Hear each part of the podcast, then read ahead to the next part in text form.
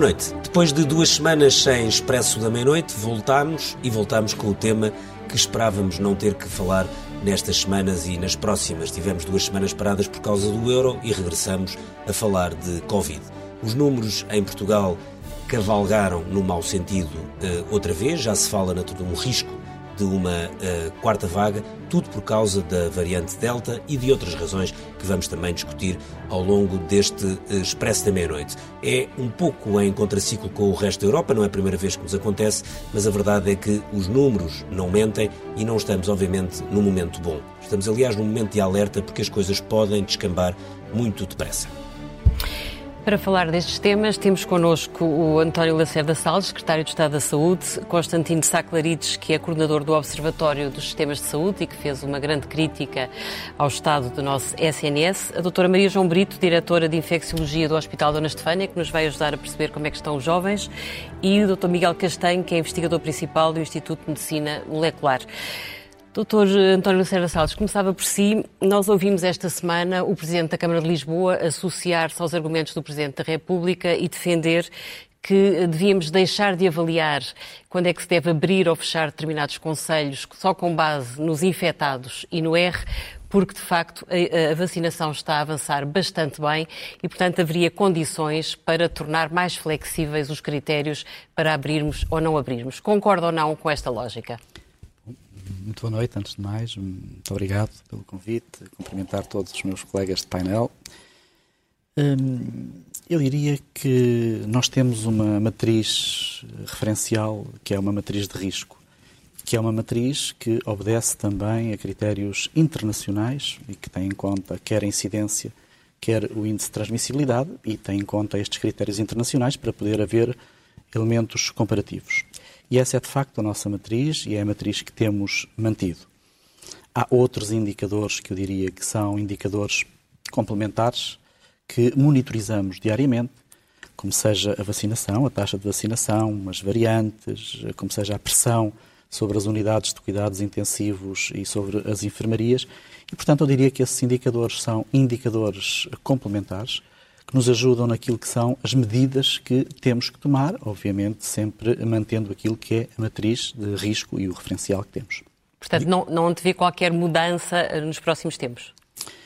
Sabe que este processo é sempre um processo muito dinâmico e ajustável eh, e, portanto, eh, eu diria que para já não.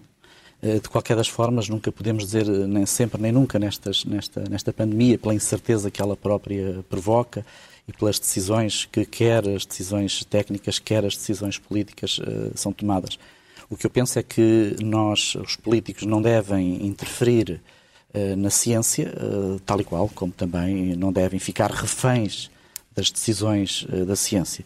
E, portanto, é em conjunto com a ciência e com o suporte de, da análise científica que os políticos tomam com certeza as suas decisões. E acha bem os políticos eh, pedirem aos portugueses que se desloquem massivamente para Sevilha para assistir ao jogo do Euro? Bom, permita-me que eu uh, faça uma interpretação dessa matéria com algum bom senso, se me permite.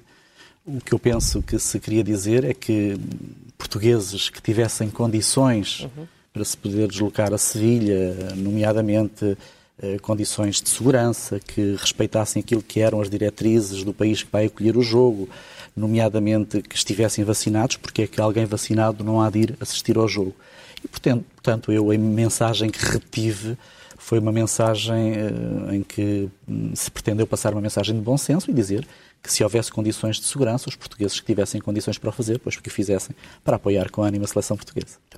Miguel Castanho, quando o, o, primeiro balde de água fria que tivemos no tempo recente, quer dizer, este é um processo já muito sim, longo, sim. com vários momentos de euforia, momentos de água fria, enfim, é, temos andado sempre assim um bocadinho, uma coisa um pouco ciclotímica, mas o, um, o primeiro balde de água fria recente, portanto, das últimas semanas, foi quando a Inglaterra reverteu as decisões dizendo que, e chamando a atenção para a variante Delta, a variante que foi pela primeira vez descoberta uh, na Índia.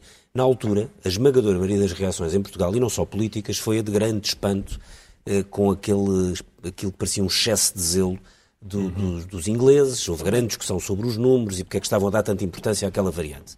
A verdade é que passámos umas semanas e de repente nós percebemos que a variante Delta se está a transformar na, na variante eh, dominante E a pergunta que eu lhe faço é, eh, eram os ingleses que estavam corretos na altura e nós que estávamos a desvalorizar uma coisa que estava aqui tão, pelos vistos já estava aqui entre nós? É que a questão não é bem essa. Bom, antes de mais, boa noite. Mas a questão não é bem essa. Qual é a questão? A questão, a questão que se ligou à, à, Inglaterra, à decisão do Reino Unido, melhor dizendo, teve a ver, por um lado, com a incoerência isto é, de abrir para se poder realizar cá a Liga dos Campeões, deixar que se realizasse cá a Liga dos Campeões com, com equipas do Reino Unido e logo a seguir fechar. Isso causou muita estranheza Sim. Entre cientistas e todos, não é? Mas eh, em relação à variante Delta, aquilo que era a preocupação do Reino Unido não era a variante Delta em si, esta que agora está generalizada, mas tinha a ver com casos da variante nepalesa, uhum. infelizmente às vezes também chamada Delta Plus, porque até dá a ideia que é assim uma espécie de variante delta ainda mais perigosa, o que não é o caso. O nome não é nada feliz. Mas, na realidade, a variante nepalesa também já estava presente nessa altura no Reino Unido, no, desculpem, no, nos Estados Unidos, em outros países aos quais o, o Reino Unido tem grande exposição, portanto ninguém percebeu exatamente porque é que tinha que ser Portugal o selecionado, mas o que é certo é que essa variante, a variante nepalesa, não se tornou dominante e não se veio a verificar. Então, qual é a que, que se está a transformar dominante? É a variante Delta? É a variante Delta, ainda sem essa mutação nepalesa, uhum. não é? Portanto, Já essa... agora explicando, pode explicar aos nossos espectadores porquê é que uma variante se transforma dominante em relação às outras? Porque os vírus competem pela infecção das outras pessoas, fazem parte da natureza os vírus, portanto competem pelos recursos como qualquer, uh, uh, os vírus não são vivos, mas como qualquer espécie de, de ser vivo. E, portanto, aqueles que tiverem uma maior capacidade de interação com as células humanas e maior capacidade de transmissão de pessoa para pessoa, acabam por se tornar dominantes. Infectam mais pessoas, essas pessoas infectam ainda mais, essas infectam ainda mais, e às tantas, esse, esse vírus, essa variante, está presente em muito mais pessoas. Portanto, quando uma variante infecta muita gente e acaba por se tornar muito mais frequente que outras variantes, isso quer dizer que está mais adaptada à espécie humana. E aquilo a propagação que nós... das infecções entre os jovens, na, na, na quantidade Pronto. em que estão a acontecer, no fundo pode ser um acesso privilegiado para novas mutações, é isso? Não, é, qualquer, qualquer processo de infecção e multiplicação do vírus é potencialmente, uhum. potencialmente uma contribuição para o aparecimento de novas variantes e novas mutações, porque elas acontecem ao acaso. E então, acontece então ao acaso que uma das dominantes apareceu na África do Sul, outra apareceu no Brasil, outra apareceu na, na, Califórnia, outra no Reino Unido, e assistimos em geografias muito diferentes a aparecer estas novas variantes, porque é um processo ao acaso. E o vírus também é, é muito recente, e como é um vírus muito recente, tem muita margem de adaptação à espécie do, do hospedeiro. E é por isso que vemos várias mutações a aparecer em períodos relativamente curtos. É um processo de adaptação do vírus. Então estamos longe de poder falar de controle da situação do aparecimento de novas variantes além da variante Delta. Não estamos e não podemos garantir, isso, isso não de maneira nenhuma, mas também é razoável admitir que há limitações à capacidade do vírus para mudar. Porque a zona de interação da proteína do vírus com a célula humana é relativamente limitada, é relativamente pequena para um vírus. Portanto, é razoável admitir que podem surgir novas variantes, ninguém pode garantir que sejam piores ou que sejam melhores, não, não, uhum. não, não é possível prever o futuro, mas é razoável esperar que no futuro seja menos frequente aparecerem uhum. Mas só, só uma questão antes de passar, que é, mas esta variante Delta, a ideia que dá a dar é que rapidamente chegará, quase, não diga 100%, mas praticamente aos Sim, casos o, todos que são detectados. O, o, Organismo Europeu de Controlo das, das Doenças e Acompanhamento das Doenças estima que na Europa chega aos 90%. Nos casos. Aliás, foi o que se observou no Reino Unido. O, acabará por acontecer portanto, em, em, várias geografias, aquilo que aconteceu no Reino Unido. Porque isto é uma característica intrínseca do vírus, que não depende uhum. do contexto, não depende do ambiente. Uhum. É uma característica intrínseca do vírus. É mais transmissível, também causa, infelizmente, uma doença mais grave, mas é mais transmissível, torna-se dominante em relação a outras, a outras variantes e, portanto, vamos assistir em, em várias geografias, em várias zonas do mundo e na Europa também àquilo que aconteceu no Reino Unido. Muito bem. Doutora Maria João Brito, no Hospital Dona Estefânia recebem jovens até aos 18 anos. A faixa mais infectada é a que está entre os 20 e os 29. De qualquer forma, como é que estão os serviços? Como é que se tem registado o aumento ou não aumento das infecções nestas camadas mais jovens até aos 18? Bom, boa noite. Obrigado por estar aqui. Uh, é verdade, a idade pediátrica vai até aos 18 anos e, portanto, desde que começou a pandemia que nós temos uh, recebido pequenas crianças, desde dias de vidas até quase jovens a passar para a idade adulta até aos 18 anos. nós sempre uh, dissemos que realmente fomos uma gota no oceano. Portanto, a pediatria é realmente uma área muito poupada. Uhum. Não quer dizer que as pessoas não se infectem, mas uh, a doença, que é aquilo que perturba realmente uh, as pessoas, é felizmente uh, muito menor e não é comparável àquilo que acontece na idade adulta. é verdade que o grupo mais atingido é dos 20 aos 29, mas também é verdade que o grupo dos 10 aos 19, onde nós vamos estar incluídos, é nesta altura, a, par dos 30, o segundo grupo mais atingido. E aquilo que nós vimos é que realmente começaram a encher uh, alguns hospitais, a abrirem outras aulas na idade adulta, e isso não, não está a acontecer connosco. Portanto, é verdade que nós temos mais casos nesta altura, temos um plano B, nós temos que ter sempre um plano B, um plano C, Uh, e já temos o nosso plano B, ainda hoje estive numa reunião, uh, para o caso de irmos a ter mais casos. Mas diga uma coisa, nota uma grande diferença com o que está a acontecer agora com o que aconteceu noutras vagas ou noutras fases? Não, isto não é comparável, por exemplo, àquilo que nos aconteceu em janeiro e em fevereiro, não é? Aí em janeiro e em fevereiro tivemos muitos casos, tivemos que ocupar outra ala do, do hospital. Uhum. Uh, felizmente correram Mas quando diz, bem. não é comparável ou ainda não é comparável com o que vê em termos de evolução? Olha, uh, eu penso que este vírus, uh, como disse o, o, meu colega, portanto, estes vírus e estas mutações que têm vindo a, a acontecer no fundo, são muito semelhantes em várias partes do mundo, eh, mas elas têm muitas semelhanças entre si. E, portanto, aquilo que a gente vê na idade pediátrica, provavelmente, eh, e penso que vai acontecer, porque isto já aconteceu no Reino Unido e está agora a entrar, por exemplo, nos Estados Unidos, onde há eh, um grande número de pessoas e nós podemos ir acompanhando o que é que se passa na idade pediátrica e parece-nos realmente que vai ter um padrão de gravidade, que é o que nos interessa, muito semelhante àquilo que aconteceu com, com o vírus inicial. Portanto, é verdade que também tivemos alguns casos graves, mas, como digo, felizmente isso não é comparável à idade adulta. Ok. Aquela ideia de que, de que pronto, que volta e meia aparecem notícias, etc., de, de casos graves em jovens, isso continua a acontecer em alguns casos. Estatisticamente serão seguramente muito menos. Claro. Uh, basta comparar, por exemplo, os índices de mortalidade, não é? Claro. Do que acontece na idade pediátrica e no que acontece na idade adulta. Não são comparáveis. Portanto, é verdade que uh, pode haver complicação grave desta doença, mas realmente é uma minoria. E os pediatras hoje estão aptos uh, a tratar e, e, e, estão bem familiarizados com estas complicações. Só uma última questão antes de passar, que é, um, apesar de tudo, estamos a falar das idades onde mais tarde chegará a vacinação. Uhum. Isso preocupa ou não? O facto de ainda não haver bem uma, uma ideia de quando é que a vacinação... Nós, todos sabemos sim, porque sim, é que a vacinação sim. está a começar pelas pessoas mais velhas. Mas preocupa a ideia de ainda não haver, não haver uma data ou um, uma certeza de quando é que pode começar a vacinação na, na, Olha, na, é, nos jovens, Eu, além de ser de pediatra, sou infecciologista. Os infecciologistas e os pediatras têm uma coisa em comum. Gostam muito de vacinas e estudam vacinas desde o início do seu curso de medicina. E, portanto, o primeiro objetivo da vacinação é diminuir a mortalidade. O segundo é diminuir a morbilidade. E depois eh, temos um adicional, que é diminuir a transmissão. Portanto, a, a mortalidade é um problema da idade adulta. E, a meu ver, eh, o mais importante nesta altura é vacinar as pessoas que podem uh, estar incluídas nesse e que vêm a falecer, claro. ou que vão ter complicações. Depois, adicionalmente, pode haver o problema da transmissão. Mas primeiro temos que evitar que as pessoas morram. Portanto, para mim, a vacinação prioritariamente uhum. é para as pessoas mais velhas e depois, num segundo tempo, poderemos uh, falar depois na, na, vacinação dos mais novos. Mais novos. Okay. Doutor Sá Clarides, concorda que uh, seria prematuro passar para a vacinação das camadas mais jovens, uma vez que são eles os mais infectados e aqueles que estão mais difíceis de controlar do ponto de vista social? Bom, é, é difícil responder a essa pergunta aparentemente simples sem definir melhor o ponto de partida para esta discussão, uhum. se me permite. E o ponto de partida sólido é este. Um, todo o sistema de saúde, incluindo o nosso, tem debilidades fragilidades uh, que vêm longo, há muitos anos, há, há décadas. Uh, e essas fragilidades têm a ver com nossos comportamentos individuais e coletivos, têm a ver com nossas instituições, têm a ver com o nosso modelo de governação.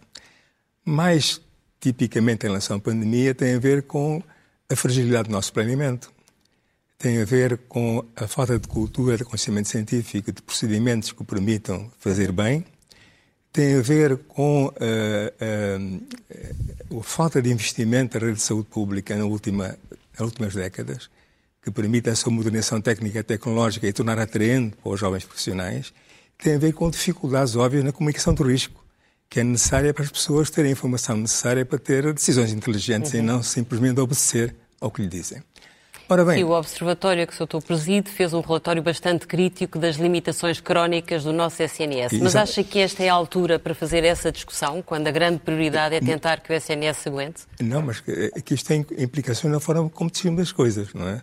Porque está a ver, se isso é verdade, e parece-me indiscutível que é verdade, não é só o nosso Serviço Nacional de Saúde, são outros aspectos do nosso sistema de saúde.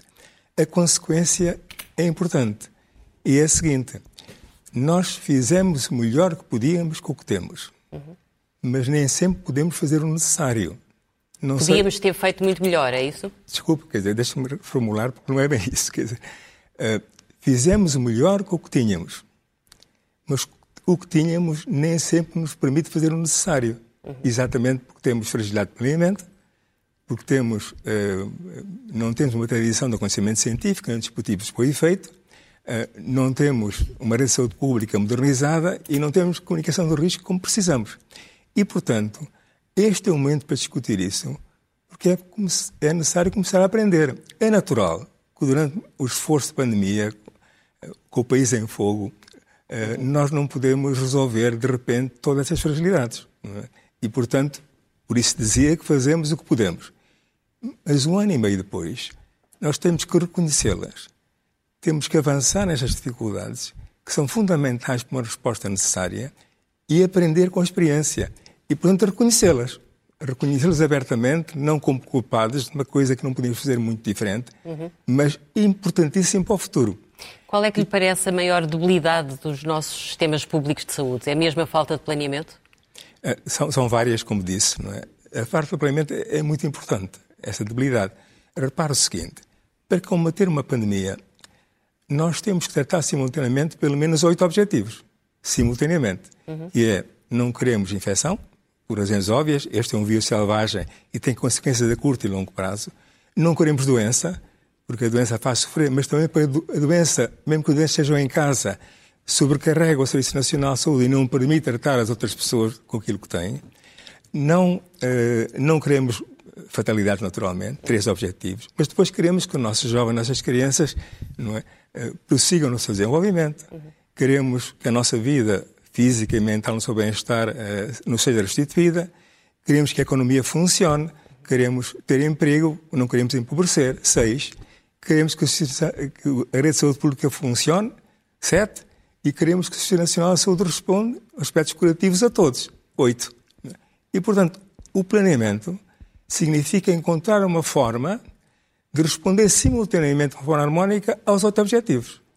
E para tal, o que precisamos? Precisamos de uma estratégia de saúde pública para o país, que não seja de curto prazo, que seja pelo menos dois anos, para podermos formular as orientações, quer a nível nacional, que é em plenos locais que sejam para a primavera para o verão e depois para o outono e para o inverno, concretos, flexíveis, contingenciais. Uhum. Mas se tivesse que definir neste momento uma grande prioridade, na sua opinião, qual seria? A grande prioridade No era... imediato. Sabe, eh, eh, isto põe desta forma. O poder político é muito voluntarista. Numa democracia tem que ser. Tem que responder às suas expressões e, no caso de pandemia, tem que fazer rapidamente. Mas para esse voluntarismo não ser excessivo, é necessário ter um contraponto. O contraponto são instrumentos formais de racionalidade, uhum. que são fundamentalmente que é o que o seu observatório tenta científico. introduzir na discussão. Ah, ora, exatamente. Uhum. Nós temos que apurar o planeamento de uma forma segura e entendível por todos e, ao mesmo tempo, ter um consenso científico dos nossos dias. Porque parte da discussão que se processa hoje decorre da falta de entendimento comum do que é que estamos a fazer. Muito bem. Podemos passar ao Sr. Secretário de Estado. Não sei se concorda com esta debilidade do planeamento do nosso SNS. Bom, ehm, eu diria que nenhum sistema de saúde do mundo em março de 2020 Estava estaria preparado, preparado para uma dimensão de uma pandemia deste tipo.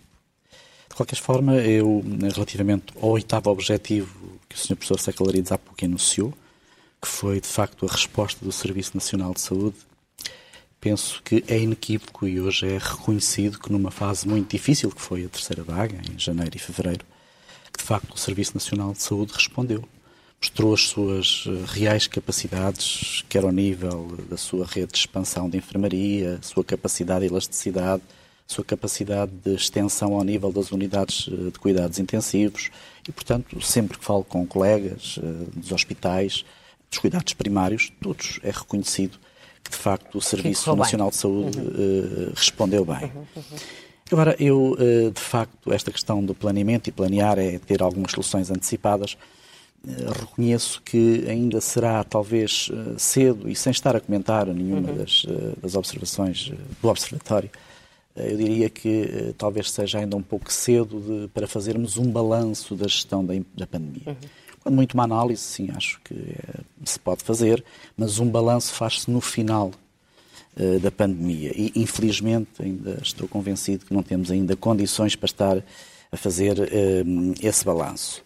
De qualquer das formas. O doutor há bocado pôs muita tónica na importância da vacinação, aliás, desdramatizou o apelo para que vão todos para Sevilha ver o jogo, desde que estejam vacinados, têm condições para ir. Isso é a prova de que o, o, o elemento vacinação deve ser decisivo para uh, dizer às pessoas onde podem ir e onde não podem ir.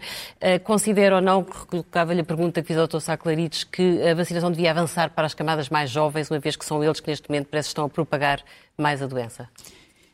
Eu acho que neste momento, e há pouco perguntou, e no meu entender vou responder um pouco à pergunta que fez o professor Sacalarides, qual era a primeira grande prioridade neste uhum. momento? Eu diria que a primeira grande prioridade é exatamente a vacinação. Eu acho que neste momento precisamos de tempo e precisamos de passar uma mensagem às pessoas que é preciso terem resistência, que é preciso terem paciência para de facto ganharmos tempo para podermos vacinar. É muito importante esta hum, capacidade de podermos Nós estamos a vacinar à volta de 100 mil pessoas dia. 100 mil e queremos chegar às 130, 140 Embora mil pessoas. logisticamente parece difícil, sobretudo por causa da entrega de vacinas. Vacinas, seja, exatamente. Mas a é, verdade, o que está a conseguir é, é, no máximo chegar às 100 mil em média. Sim, já vacinámos um pouco mais de 100 mil em alguns dias. Em alguns mas dias, mas depois não se está a conseguir. Queremos chegar às 130, 140 mil vacinas, se possível. Eu diria que, hum, se me permite a imagem, nós hum, estaríamos a chegar aos últimos metros ou aos últimos quilómetros de uma maratona. E quando uh, nos aproximamos do final da maratona, sentimos que estamos, de facto, mais cansados, mas também estamos mais motivados, porque vemos a meta. Muito embora esta meta, penso que tínhamos que olhar para lá da meta também, porque temos que continuar com algumas medidas mesmo depois, mesmo depois desta a meta. Só que, de... Só uma coisa. É só que nós, nós todos percebemos isto, só que depois viemos de um período de confinamento muito longo, não é? depois de, de, números muito bons, os números estavam a ficar bons, éramos, de repente tínhamos passado de piores a melhores. Chega o verão, as escolas começam a fechar, as faculdades a fechar, ou seja, é normal. Uhum. Ou seja, de repente, e de repente vem uma variante nova. Nós estamos aqui num, num, num cocktail que não favorece muito essa racionalidade da espera. É, mas todos temos a percepção que com o número de inoculações que temos neste momento, mais de 7,5 milhões de inoculações, mais de 4,8 de primeiras e mais e quase 30% de uh, esquema vacinal completo, uhum. todos estamos a perceber que uh, rapidamente podemos chegar ao nosso objetivo. E o nosso objetivo qual é esse objetivo neste momento? O nosso objetivo... Já resvalou um pouco no tempo, mas não muito, 15 dias. Não muito, eh, uhum. não muito. O nosso objetivo é chegar a agosto com 70% de primeiras inoculações e 50% de esquema vacinal completo e passado um mês, portanto em setembro, passarmos para 80% de primeiras inoculações uhum. e 60% de esquema vacinal completo. Se o conseguirmos, como estou convencido que o conseguimos pelo bom andamento deste processo vacinal, aí com certeza que teremos, eh, enfim, o conceito de imunidade de grupo, às vezes tão contestado. Uhum. Neste momento, pouco interessa discutir se é o conceito de imunidade de grupo, uhum. interessa é de facto vacinar o maior número de pessoas no menor mais tempo possível. possível. Doutor Miguel Castanho, uma, uma questão que tem, tem sido bastante confusa, porque há opiniões contraditórias, é até que ponto é que as vacinas são eficazes com as novnovas variantes. Uhum. Houve-se algumas pessoas a dizerem que sim, outras pessoas a dizer que têm dúvidas, e até já vi pessoas a dizer que não. Eh, quando é que se pode ter alguma, ou se já se pode ter alguma certeza maior sobre essa questão? Sabe-se a partir dos dados do, do, Reino Unido, que foram dados processados a partir da, vida real, não foram ensaios nem laboratoriais, nem, nem amostras, são dados da vida real. Uh, e o que acontece é que é expectável que quando o, o, vírus muda, sobretudo muda naquele ponto de contacto com as células humanas e muda no ponto que também é o ponto de ligação dos anticorpos, é sempre expectável que possa haver alguma queda de eficácia hum. de todas as estratégias que se baseiam em anticorpos, quer sejam vacinas, quer sejam medicamentos eles, que são eles próprios anticorpos. Mas uma isso, quebra isso é, significativa? É normal. Aqui, em média, nesse, nesse, nesse estudo do Reino Unido, para quem já tem duas, duas doses da vacina, cada Pfizer, cada da AstraZeneca, uhum. essa queda foi da ordem dos 13%. Uhum. Em média. Em média. Agora, variando bastante, eh, no caso de estarmos a falar de hospitalizações, por exemplo, em que a queda não foi tão, tão grande, foi, foi pequena, foi mínima, ou estamos a falar de formas mais, mais uh, suaves, mais moderadas uhum. da doença. E agora, isto é mais ou menos relevante consoante aquilo, o tema que estamos a abordar. Se estamos a falar de imunidade de grupo, por exemplo, esta queda média grande obviamente, contribui para elevar a fasquia a que temos de chegar para a imunidade de grupo. O facto de também não, não vacinarmos crianças e jovens, sendo que eles uh, pertencem às cadeias de uhum. transmissão, também eleva ainda mais uh, uh, essa fasquia da imunidade Portanto, na sua do grupo. opinião, devia-se dar esse passo rapidamente, começar a vacinar os jovens, é isso? Não, não automaticamente, não automaticamente. O que eu estou a dizer é que devemos esquecer aquela ideia que era um referencial do início dos 70% da imunidade uhum. do grupo e focarmos, aí, aí concordo com, com, com o Sr. Secretário de Estado, e focarmos em, em, em vacinar todas as pessoas que são vacináveis o mais rapidamente possível. É claro que estamos a falar do impacto dessa redução, dessa, dessa pequena, moderada redução na, na atividade das vacinas sobre, uh, sobre, sobre o, o, Serviço Nacional de Saúde. É, é, claro que o facto de as vacinas continuarem muito robustas na proteção contra a doença que leva à hospitalização, aí sim, aí sim temos, temos melhores, melhores notícias. Eu creio que, uma vez completo este plano de vacinação, e aliás, o melhor é não perdermos o foco e mantermos neste plano e completá-lo, uhum. aí sim devemos ter a discussão da, da, da vacinação dos, dos mais novos, dos, dos, adolescentes, eventualmente das crianças, mas também passa por investigação e testes e garantias de segurança. Agora, é, é, obviamente que é uma proteção extra. Quanto mais, mais pessoas nós imunizarmos, melhor. melhor. Tal como virá para cima da mesa a questão da atualização das vacinas para estas novas variantes. Uma vez completo este plano de vacinação, se pensarmos noutro ou, ou, ou, ou, em extensões do plano de vacinação, é bom que já seja com vacinas atualizadas. Diga uma coisa, na sua opinião, já, nós estamos a estudar uma doença, a ver uma doença em, em tempo real, não é? Como disse, eh, já é claro ou não que estas vacinas vão ter que ser anuais? Não temos ideia não, uh, Quer dizer, é mais ou menos claro que é, que é muito provável uma vacinação periódica. Se é anual ou não, eu creio que ninguém pode garantir. Ainda não há, não há é, tempo suficiente para isso, não é? Ainda não há tempo suficiente para isso. Eu creio que é plausível uma, uma, um, um, quadro em que haja uma vacinação periódica. O vírus vai, vai continuar ainda a evoluir. Nós não sabemos exatamente quanto dura a imunidade que é uhum. conferida pelas vacinas ou pela, pela infecção natural. Enfim, diríamos que é, é expectável uma vacinação periódica, mas estamos longe de poder adivinhar se é anual ou não é anual. Doutora Maria João Brito, só uma, eh, como, como infecciologista, uh, e com uma prática já muito longa no, no Hospital Dona Estefânia. Uh, esta é uma pergunta um bocadinho genérica, mas este vírus continua a surpreendê-la ou já não? Uh, não é, não é surpreender-nos. Este vírus mostra-nos que ainda temos muito que aprender com ele, do ponto de vista científico. E, portanto, foi dito agora aqui que ninguém estava preparado para, para esta pandemia. Ninguém nunca está preparado para uma pandemia. Uma pandemia é sempre uma, uma situação uh, muito preocupante e muito complicada ao longo de, de toda a história das pandemias uh, que têm ocorrido no mundo. E, portanto, uh, nesta fase, e, e, passando um pouco aquilo que o meu colega estava a dizer, o que é importante, a meu ver, é vacinar, mas não, não, nos, não nos podemos ceder, por exemplo, com o nacionalismo da vacina, que é, um, que é um termo hoje que é bem conhecido, porque o vírus não está confinado a Portugal, o vírus não está confinado ao Brasil ou à Índia, e, portanto, uh, as vacinas têm que ser dadas uh, mundialmente. Como sabe, existe uma organização a nível mundial, pela, que é a OMS está a organizar, que é a COVAC, e que diz realmente que é assim, em todo o sítio em que a transmissão está descontrolada, o risco de aparecerem novas variantes é real. É? Nós já aprendemos isso, já foi alguma das coisas que já aprendemos. A e, doutora portanto... Maria Manuel Mota, investigadora, chegou a dizer que este era um vírus bonzinho, mas depois já veio emendar e disse que reconhecia que se tinha enganado. Não é tão bonzinho quanto parecia. Claro. E, portanto, é assim, não, não é uh, possível que haja países que de, compraram vacinas e que podem vacinar a sua população cinco vezes, como, por exemplo, o Canadá, ou duas vezes, como o Reino Unido, e que outros países... Onde, e que estão a vacinar na infância, eles sim, em que está, já está. Precisamente, em que está em roda livre, e aí sim podem surgir variantes, e nós já percebemos que estas variantes rapidamente passam de país para país, uhum, não é? E, portanto, a, a, opinião de todos é vacinar, vacinar, vacinar. E a, a propósito das doses, é muito importante que as pessoas hoje, e temos que sensibilizar, informar e educar, que as pessoas fazem uma dose da vacina e sentem-se um bocado invencíveis. Já têm a dose da vacina. Claro, passam a fazer uma vida normal, uh, não podem. A, a, passagem, a mensagem tem que passar que é assim, é preciso termos duas doses e não é no dia em que fazemos a segunda dose que vamos ficar protegidos. E, e portanto, eu fiz duas doses, eu, eu ainda me vacinei em 2020, Uh, e continuo a usar máscara e continuo a usar todos os cuidados porque é necessário ainda. Uhum. Porque, como também já foi dito, estes 70% hoje, do ponto de vista científico, estão completamente ultrapassados. E nós sabemos que, dada esta grande variabilidade, vamos precisar de um número muito maior de pessoas vacinadas Sim, e vacinadas com duas doses. Uh, e, portanto, é resiliência, vacinar, não desesperar e continuar nesta luta, porque ainda estamos na luta. Ainda estamos na luta. Professor Saclarido, o senhor foi Diretor-Geral da Saúde.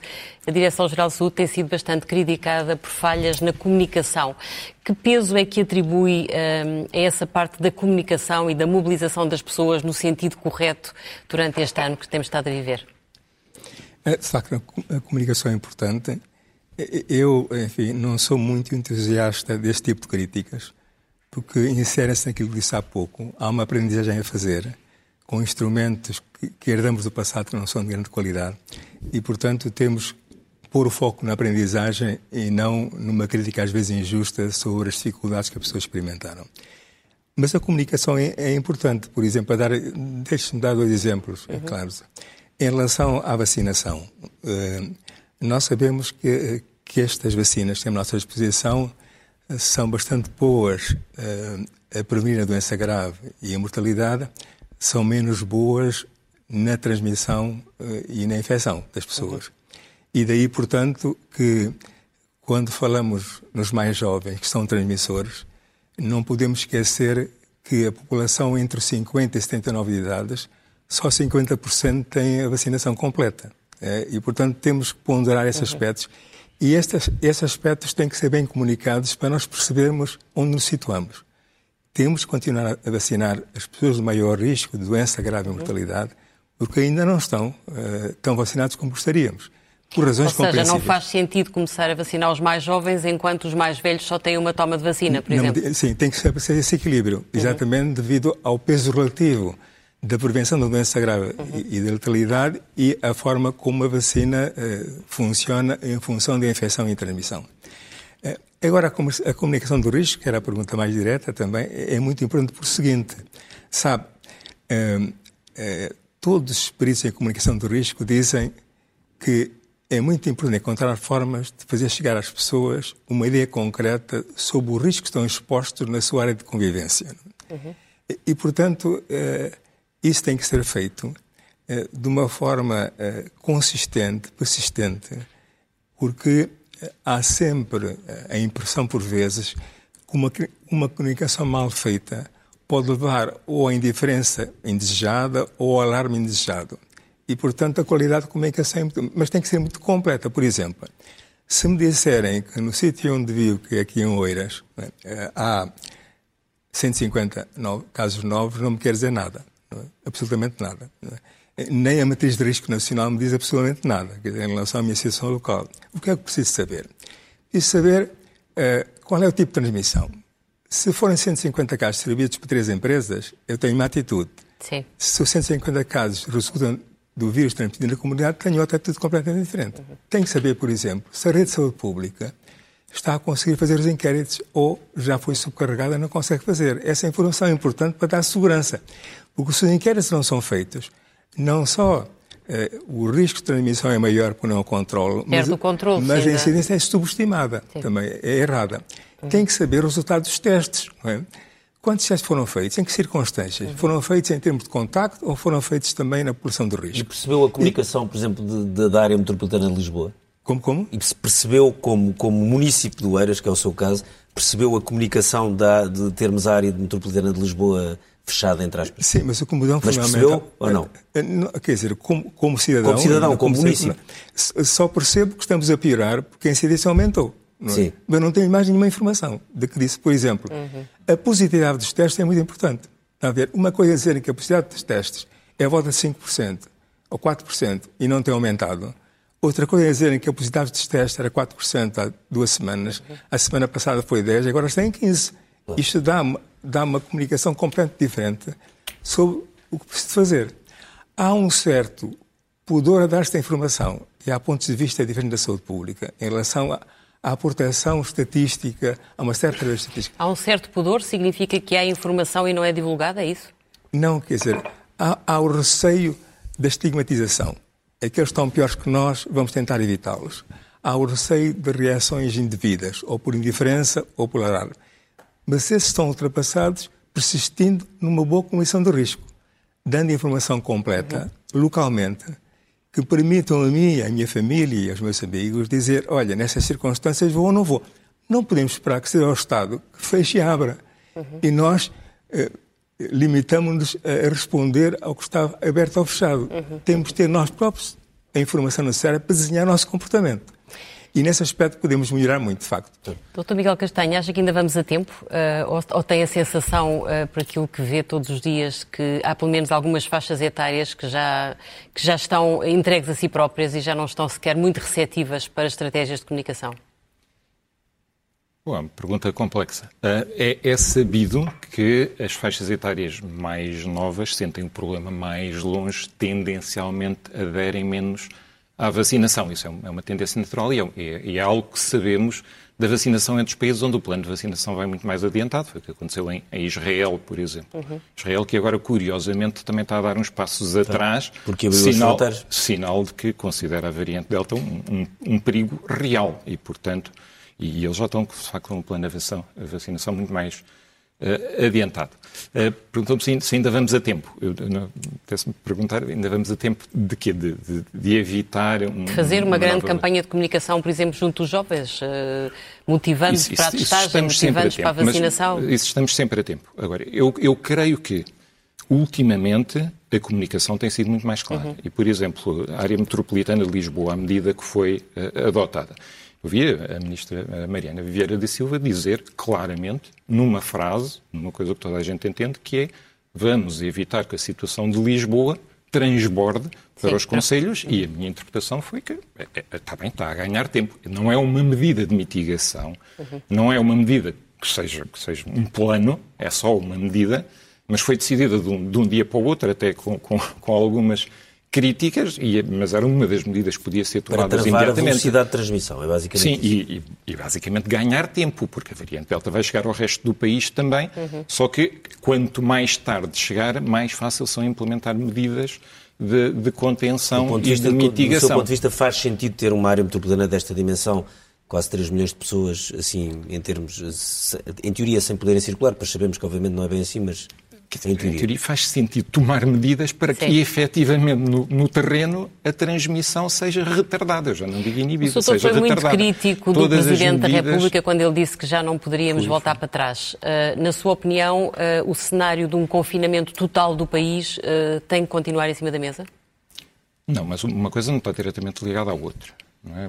O, o, o que acontece é que, por um lado, o Presidente da República, portanto, disse algo que ao ouvido dos portugueses é muito forte, uhum. que é não voltaremos para trás.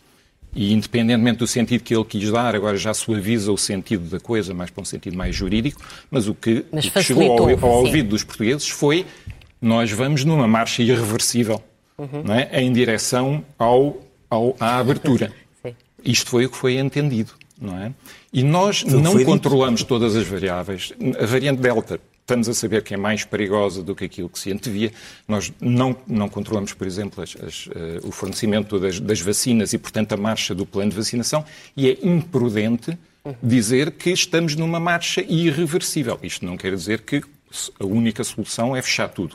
Okay. Mas nós podemos ter que encontrar equilíbrios dando um passo atrás para a seguir dar dois à frente. A outra crítica que eu fiz ao Sr. Presidente da República, que é o Presidente dos afetos, foi é que escolheu logo a comunidade científica e os peritos para mostrar desafetos. Claro. E, e, e, isso eu não compreendi de todo. Quando eles foram quando chamados foi, desde quando, a primeira hora. Quando sim. foi necessário sustentar a decisão de dar mais notícias aos uhum. portugueses e, e, de mandar fechar, com o apoio dos... foi, ele invocou os peritos. Eu, eu creio que foram palavras Sim. ingratas também do Sr. Presidente. Lacerda Salles, esta, a ideia de, de, de fechar uh, a circulação, as saídas, entradas numa área metropolitana, que é uma área, a grande, a maior área metropolitana do, do país, uh, obviamente encerra-se depois uma série de incongruências. É quase impossível tomar uma medida destas sem que haja depois várias incongruências, que aliás depois várias pessoas explicam de manhã à noite. Eh, vale, ou seja, no, quando olham para, para o peso do, do, da medida e dos, dos, riscos, nomeadamente de comunicação ou de ridicularização, quase que a medida, que a medida pode encerrar em si, uh, acha que compensa? Eu prefiro olhar para a medida e para o resultado da medida.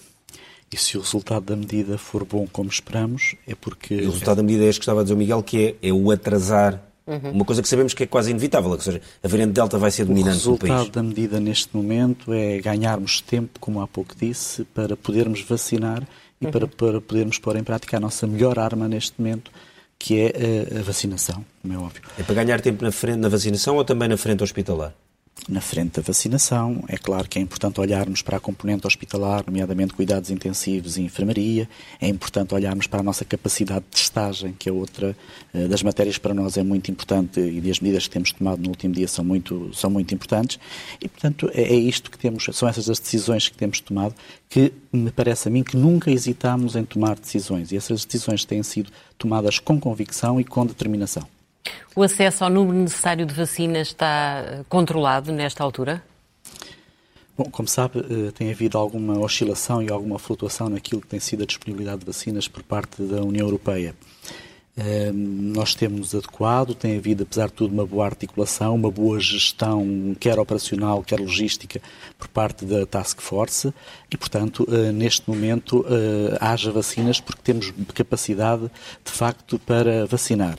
Também, eh, neste mecanismo europeu, sabemos que para 2022 e 2023 já foram assumidas cerca de 450 milhões de vacinas para 2022, mais 450 milhões de vacinas para 2023 e, portanto, sentimos aqui algum conforto e aqui alguma almofada nessa, nessa, e protegidos nessa, nessa vertente. E na capacidade de estagem, porque a grande questão é nós, quando, uhum. quando, sempre que chegamos a uma vaga, sempre estamos melhor do que na anterior, mas há sempre uma discussão. Eu, se for uhum. buscar agora gravações de janeiro, de fevereiro, ou de outubro, ou de novembro, ou estamos sempre a discutir que falta de estagem, que não há testagem nas empresas, que não há testagem gratuita, que não há testagem nós uh, testamos mais de 12, temos mais de 12, 12 milhões, ponto 5 eh, testes feitos. Desde o início da pandemia? Desde o início da pandemia. Estamos, uh, neste momento, em, em, março de 2020, tínhamos um laboratório, que era o Instituto Nacional Ricardo Jorge, a testar. Hoje temos 162 laboratórios a testar.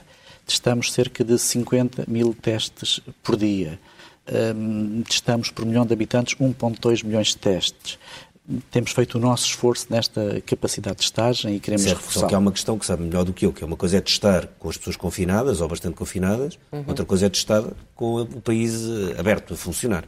Penso que passámos essa fase de sensibilização eh, para as pessoas poderem testar. O Estado, com certeza, que está disponível também para comparticipar nesse esforço de testagem, nomeadamente na sensibilização das pessoas mais jovens.